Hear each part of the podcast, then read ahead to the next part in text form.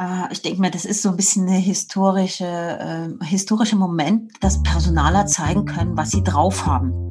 Moin, hallo und herzlich willkommen zu einer weiteren Special-Episode des Fearless Culture Podcast, in dem es auch heute um all das geht, worüber wir viel nachdenken, was uns nachts nicht schlafen lässt, worüber wir aber viel zu wenig sprechen, weil wir uns davor fürchten. Wir stecken immer noch in dieser seltsamen Situation, die sich Corona-Krise nennt. Pandemie, mit der auch heute am Ende der vierten Woche kaum jemand weiß, richtig umzugehen, sie einzuschätzen. Es gibt tausenderlei Gerüchte, 15 Meinungen und irgendwie bleiben alle zu Hause. Und das hat natürlich auch Einfluss auf das Arbeiten, denn wirklich handfeste Lösungen, wie es geht, haben die wenigsten. Deshalb unterhalte ich mich hier außerhalb der normalen Episoden mit Menschen, die Lösungen haben, die meiner Meinung nach schon einen Weg beschreiten, der für uns alle noch oder für die meisten für uns neu ist und uns den Weg weisen könnte.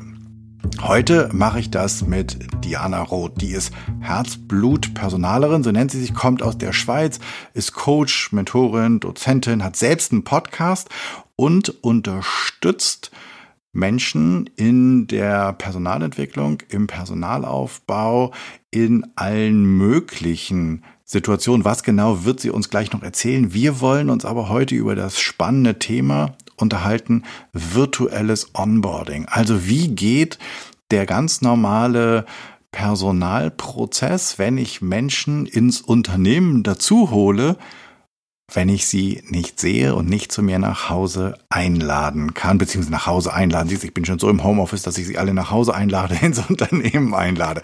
Aber bevor ich mich noch weiter verquatsche und viel sabbel, sage ich herzlich willkommen im Podcast, liebe Diana. Ich freue mich riesig, dass du dir die Zeit genommen hast. Stell dich doch selbst noch mal kurz vor, bevor wir ins Thema einsteigen. Ja, vielen Dank, Jan, für diese Anmoderation. Mm, du hast es schon gesagt, mein Name ist Diana Roth. Ich bin die Herzblutpersonalerin und mich rufen Personal an, wenn sie nicht mehr weiter wissen.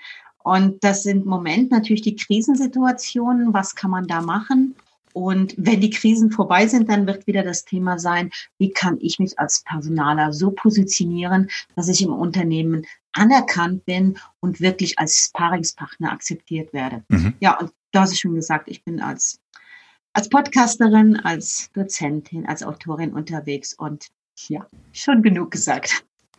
Super, dann lass uns doch gleich mal einsteigen. Vielleicht fangen wir vorne an. Also, das ist ähm, die Erstgespräche im Bewerbungsprozess häufiger mal online gibt. Das wird mehr und mehr zur Normalität und trotzdem gibt es ja noch einige, die für die das ungewöhnlich ist.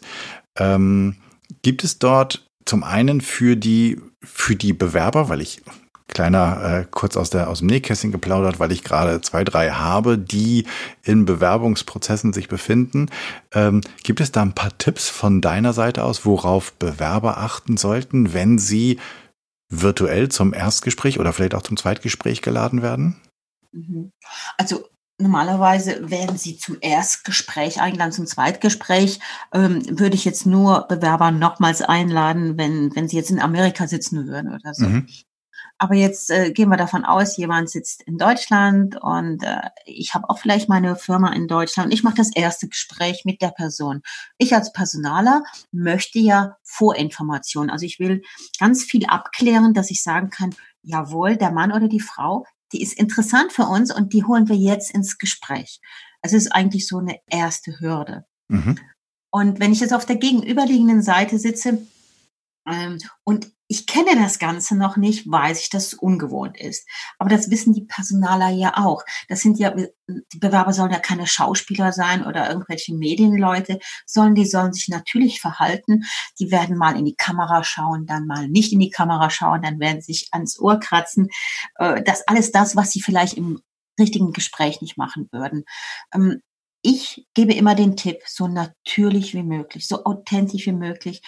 Fehler machen dürfen, äh, mal vielleicht irgendwelche Geräusche, vielleicht sind die Türen nicht ordentlich zu und Kinder kommen rein. Das ist ja das, das richtige Leben und das macht die Leute auch sympathisch. In der jetzigen Situation kann man das wirklich machen. Wie das in ein, zwei Jahren aussieht, Das ist eine andere Sache. Da erwartet man natürlich schon, dass Bewerber mehr und mehr ähm, da ganz professionell dran gehen, dass sie sogar ihr Homeoffice so eingerichtet haben, dass sie diese Interviews perfekt machen können, auch mit der Technik. Hm, okay. Aber im Moment ist da sehr viel Goodwill zu spüren. Das heißt, du gehst davon aus, dass es hier auch so etwas wie eine Professionalisierung geben wird und wenn wir gewohnter oder, oder langfristiger mit dieser Situation umgehen, dass dann auch die Anforderungen steigen. Davon gehe ich ganz fest aus. Mhm. Ich kann auch gerade ausholen, ich hatte ähm, letztens im Kurs jemand, der sagte, er hat sich bei einer mittelständischen Unternehmen in Freiburg, äh, also hier Breisgau, ähm, beworben und mhm. er bekam einen Link zugeschickt und da hieß es, wenn du auf den Link klickst, dann also es wird ein Sie sein, dann werden Sie zehn Minuten gefilmt und müssen von unserem Roboter Fragen beantworten. Und er war natürlich äh, sehr, sehr verwirrt, wollte mhm. aber unbedingt den Job, hat auf den Link geklickt und dann hieß es, ja, Sie werden dann informiert und sagen Sie, wann Sie starten wollen und dann filmen, Sie, wir, filmen wir Sie ab. Dann hat er sich fünfmal umgezogen und hat sich davor gesetzt, richtig statisch und hat dann zehn Minuten die Roboterfragen beantwortet. Nach zehn Minuten war er fix und foxy. er hat gesagt, ich, ich konnte nicht mehr, ich wusste nicht, ob ich gut war oder nicht. Ich konnte noch den Film anschauen und habe gesagt, einfach weg damit. Und äh, ich glaube, 24 Stunden später bekam er die Absage. Oh. Und dann eine 0815-Absage. Er wusste nicht genau, warum, wieso. Und er sagt, nie mehr wieder. Und ich habe dann nachgefragt, was war das für eine Firma? War das ein Großkonzern? Nee, das war eine Firma mit 250 Mitarbeiter, die jetzt natürlich auch dahin gehen und sagen, wir können uns auch Recruiter sparen. Sowas kann man ja auch ähm, kostengünstiger machen und mhm. die einfach nur zum Schluss einsetzen. Ja. Okay, na dann kriegen die vielleicht, äh, ich habe keine Ahnung, es wäre wär mal spannend, mit den Leuten dann zu sprechen, ne? Wie, wie, also das, was, was erwartest du, was für Menschen du bekommst, wenn die sich am Anfang mit einem Roboter vernünftig unterhalten? Also ich habe ein ganz großes Fragezeichen zu dem Vorgehen. Mhm. Vor allen Dingen, wenn du eigentlich jetzt denkst, dass man sich teilweise um Fachkräfte bewerben muss. Ja. Und ähm, wenn ich also die, die, die gewisse, gewisse Funktionen rekrutiere und weiß, das sind introvertierte Menschen, das sind Leute, die vielleicht sehr detailorientiert und analytisch arbeiten, aber nicht so Lust haben auf vor der Kamera stehen oder sehr stark äh, kommunikativ sind. Mhm. Ähm, die kriegst du da nicht. Ich kenne genügend Leute, die sagen, wenn so ein Quatsch kommt, bewerbe ich mich gar nicht erst. Also, und da muss, müssen natürlich die anderen auch anfangen umzudenken, denn in ein paar Jahren wird das normal sein. Du meinst, in ein paar Jahren wird es normal sein, dass wir so, ja. so KI-technisch mit irgendeinem Roboter das Erstgespräch führen? Ja, also da wird sicherlich auch noch viel gehen. Ähm, vielleicht werden Menschen da sitzen und interviewen, äh, weil man ja auch äh, festgestellt hat, es ist immer ganz gut, wenn Gestiken, Mimiken aufgenommen werden. Der Roboter macht das ja mittlerweile auch, der guckt ja auch die Augen und alles an. Ähm, aber grundsätzlich müssen Bewerber davon ausgehen, dass in ein paar Jahren, dass sie das beherzigen und dass sie das machen können, dass sie da ja einfach da mitmachen und einfach nicht sagen können, nee, da mache ich nicht mit. Ich bleib äh, lieber bei einer kleinen Firma von 30 Leuten, die so einen Quatsch nicht machen. Mhm. Ja. Spannend, ja. Ich, ich, ich traue immer, ähm, also ich weiß, dass es dass die, die, äh, die Technologie da schon weiter ist und trotzdem denke ich immer so, wenn ich Leute in meine Firma reinhole und da wäre es mir jetzt egal, ob das 30, 300 oder 3000 oder von mir aus 30.000 sind, ich will doch wissen, was das für ein, wie, wie, was das für ein, für ein Mensch ist, also was das für ein Lebewesen ist, den ich da in ein Team stecke. Und idealerweise in meinem Bild, weil sein Personaler auch gebrieft, wer da gesucht wird und wer da bestehen und Erfolg haben kann in dem Team und wer nicht. Und ich stelle mir das unglaublich schwer vor, dass das künstliche Intelligenz kann, aber vielleicht einfach nur, weil ich ähm, so alt bin, dass mir das schwer fällt, mir vorzustellen. Also äh, grundsätzlich denke ich mit meinem, mit, meine, mit meinem Denken von, von den letzten 30 HR-Jahren, dass, ähm, dass es noch lange so gehen wird, dass immer noch Menschen entscheiden und dass es immer noch eine Runde gibt, wo man der Person gegenüber sitzt. Mhm. Aber ich sehe, dass es mehr und mehr dahin kommt, dass als erste Selektion, also als Grobselektion nach den Bewerbungsunterlagen, als erste Selektion gemacht wird. Früher hat man oft das Telefoninterview gemacht. Mhm. Und jetzt wird es einfach das Skype- oder Zoom-Interview sein. Und ähm, ja, so entwickelt sich das voran. Mhm. Okay, jetzt gehen wir mal einen Schritt weiter, ähm, weil wir wollten ja eigentlich, dass das super Spannende ist ja, ähm, das haben wir jetzt nur, nur vorausgeschoben, das super Spannende sind ja die Onboarding-Prozesse. Wir haben jetzt diese ähm, Corona-Krise, in dem wir äh, in vielen Bereichen ins Homeoffice gefesselt, gebannt, ähm, befreit sind, wie auch immer die einzelnen Menschen das äh, begreifen wollen. Und jetzt kann es ja durchaus sein, dass ich im Januar oder auch im Februar noch einen Vertrag unterschrieben habe bei einem Unternehmen. Und in dem Unternehmen sitzt jetzt im Großen und Ganzen keiner, weil alle im Homeoffice sind. Und jetzt geht das Onboarding los. Virtuelles Onboarding. Ähm, wie funktioniert das? Grundsätzlich gleich wie das Offline-Onboarding. Also im Grunde hat ja, hat man ja vorher ein Einführungsprogramm gemacht und hier schreibt man das einfach nur um. Man überlegt, hm, wenn die Person jetzt im Homeoffice ist von Anfang an, welche Einheiten kann ich mit Video, mit Telefonaten äh, oder auch hin und wieder noch mit äh, Offline-Treffen äh, so bestücken, dass es Sinn macht. Und äh, sehr oft wird, werden ja äh, sogenannte Mentoren, beziehungsweise in der Schweiz heißen die Göttis, ähm, gesetzt. Das heißt, wie, heißt, wie heißen die? In der Schweiz heißen die Götti. Götti. Super. Hört sich süß an, ich ja. weiß. Also in Deutschland ist es der Mentor oder der Pate. Mhm. Also jemand äh, fängt an und bekommt eine Person an die Seite, die die Person unterstützen soll, die Fragen beantworten soll, die einfach so ein kleiner, kleiner Schatten sein soll. Äh, und es soll möglichst ja nicht der Vorgesetzte sein, weil es soll jemand sein, der auf der gleichen Augenhöhe ist und dem man auch immer wieder fragen kann, ohne gerade irgendwo in die Beurteilung rutscht. Und das, genau das Verfahren offline kannst du online machen. Nur musst du dann überlegen, wie sind diese Treffen? Wann werden die stattfinden? Wie terminiert, terminiert man sie? Macht man sie per Video? Macht man sie per Telefon? Und zum Beispiel diese also viele Firmen machen ja, wenn jemand Neues äh, beginnt, den Schreibtisch schön und stellen mhm. ein paar Blümchen hin. Und momentan haben ja die Blumenhändler unglaubliche Mühe. Die, die kämpfen ja um, ihr, um ihre Existenz. Und da jetzt auch mal Blumen nach Hause schicken zu lassen und zu sagen, ja, du hast heute den ersten Arbeitstag, wir freuen uns auf dich und die Blumen kriegst du jetzt nach Hause. Auf eine schöne und, Idee. Ja, genau, dann helfen wir zwei Seiten. Und dann freue ich mich auch als neuer Mitarbeiter. Ich äh, werde auf die Art, die jetzt möglich ist, herzlich begrüßt. Und dann ist natürlich gerade ein Videocall mit dem Personaler oder mit dem Vorgesetzten, je nachdem, wie eine Firma strukturiert ist. Und dann ganz genau wie im Offline, äh, wie im Offline-Prozess, dass man dann kleine Videos einspielt über Produkte, dass man sich zur ersten Kaffeepause mit allen vom Team trifft, indem mhm. man zum Beispiel eine Videokonferenz macht. Oder was ich äh, auch sehr schön finde, das macht jetzt, glaube ich, gerade die Zürich-Versicherung. Die treffen sich also mittags immer zum Mittagessen alle.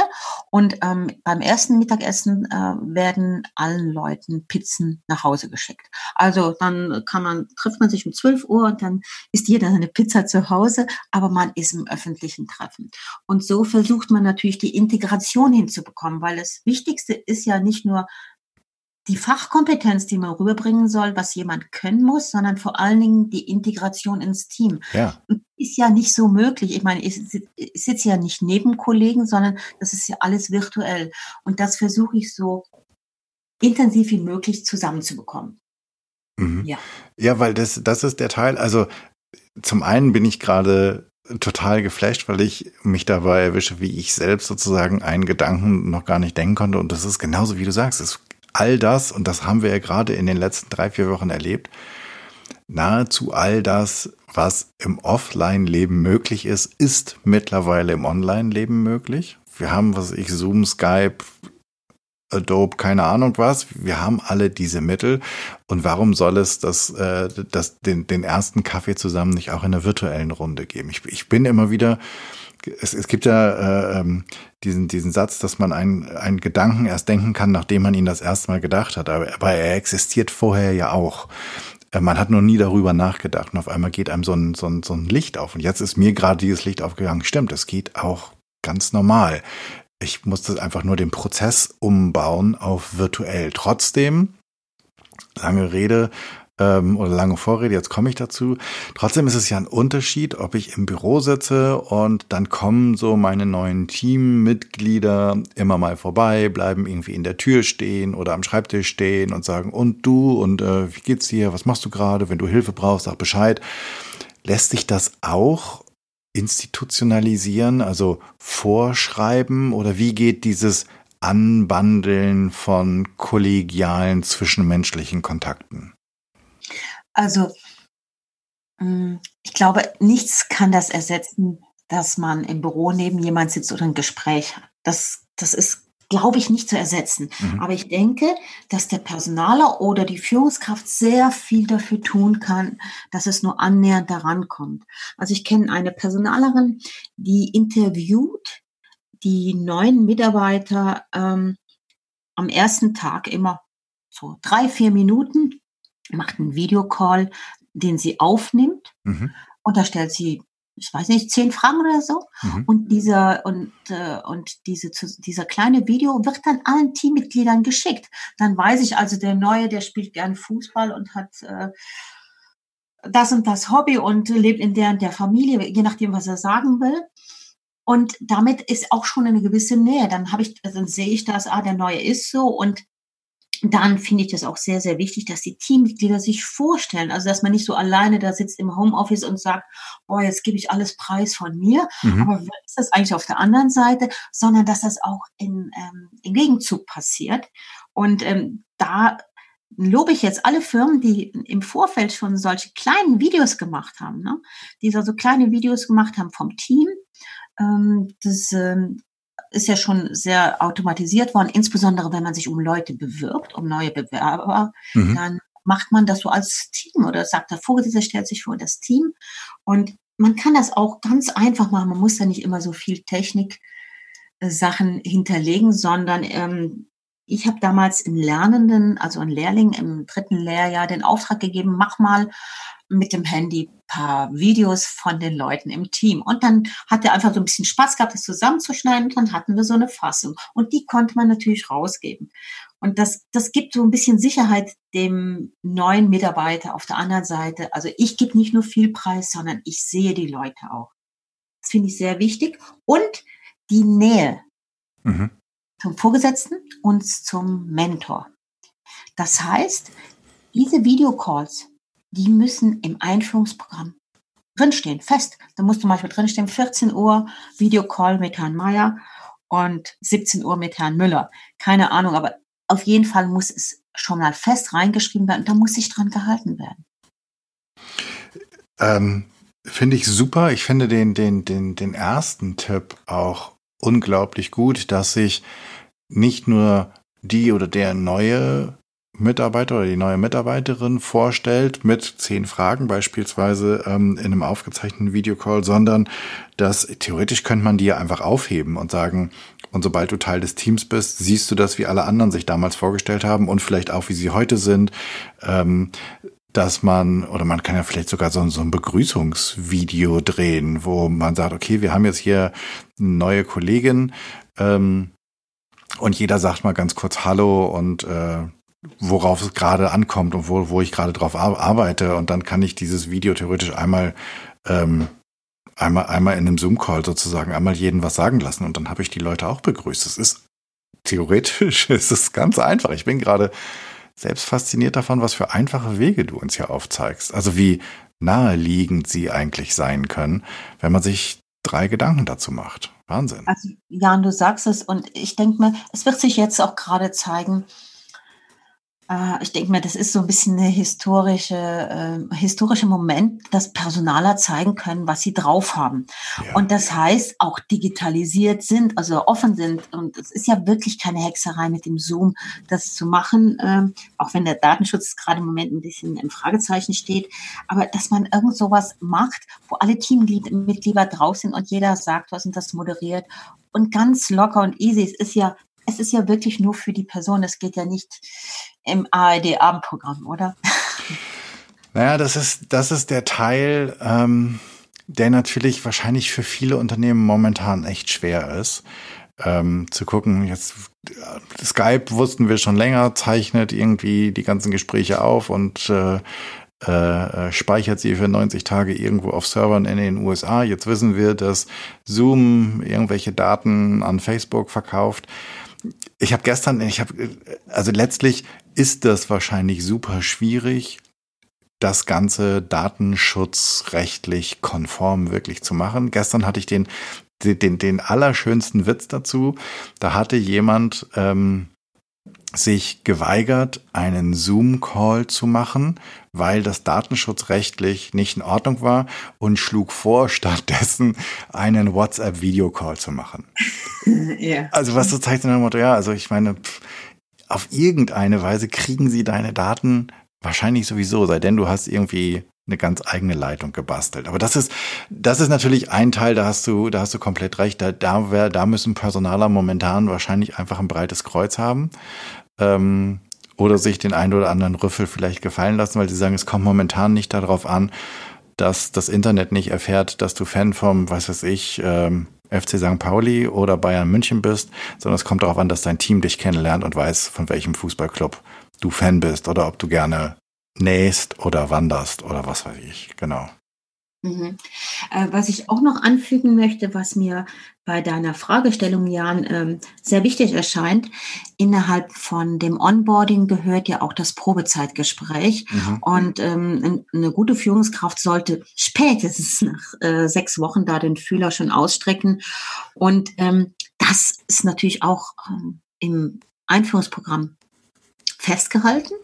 Und das natürlich online machen äh, ein Videocall oder auch mal telefonieren, mal schnell sagen, wie läuft's und wo, wo, wo sind jetzt deine Problemstellungen, wie kann ich dir helfen und einfach ganz, ganz eng dran sein und zwar nicht im Sinne vom Oberkontrolletti, mhm. sondern auch schon viel Vertrauen geben. Das ist äh, aber klar, dass ein neuer Mitarbeiter noch viel abtasten muss, aber dass diese Nähe gespürt werden muss und wenn sie jetzt virtuell ist, aber dass man weiß, ah, der ist da und ich kann da anrufen und äh, und ich, ich weiß nicht, ob du das heute Morgen gesehen hast. Ich habe heute Morgen im LinkedIn einen Post gemacht. Gestern hatte ich ein Coaching mit einer Personalerin, die erzählte mir doch tatsächlich, dass alle ähm, temporären Mitarbeiter, also Zeitmitarbeiter, gekündigt wurden, was ich nachvollziehen konnte, mhm. dass alle Mitarbeiter ab 1. Mai Kurzarbeit hatten äh, und im Homeoffice, kann ich auch nachvollziehen. Und dann sagte sie mir, ja, und äh, die Kaderleute, die kriegen zurzeit eine Durchhalteprämie, weil die müssen ja jetzt so viel abliefern an den Konzern. Und ich habe einfach nur die Augenbrauen hochgezogen. Wir hatten auch ein virtuelles Coaching.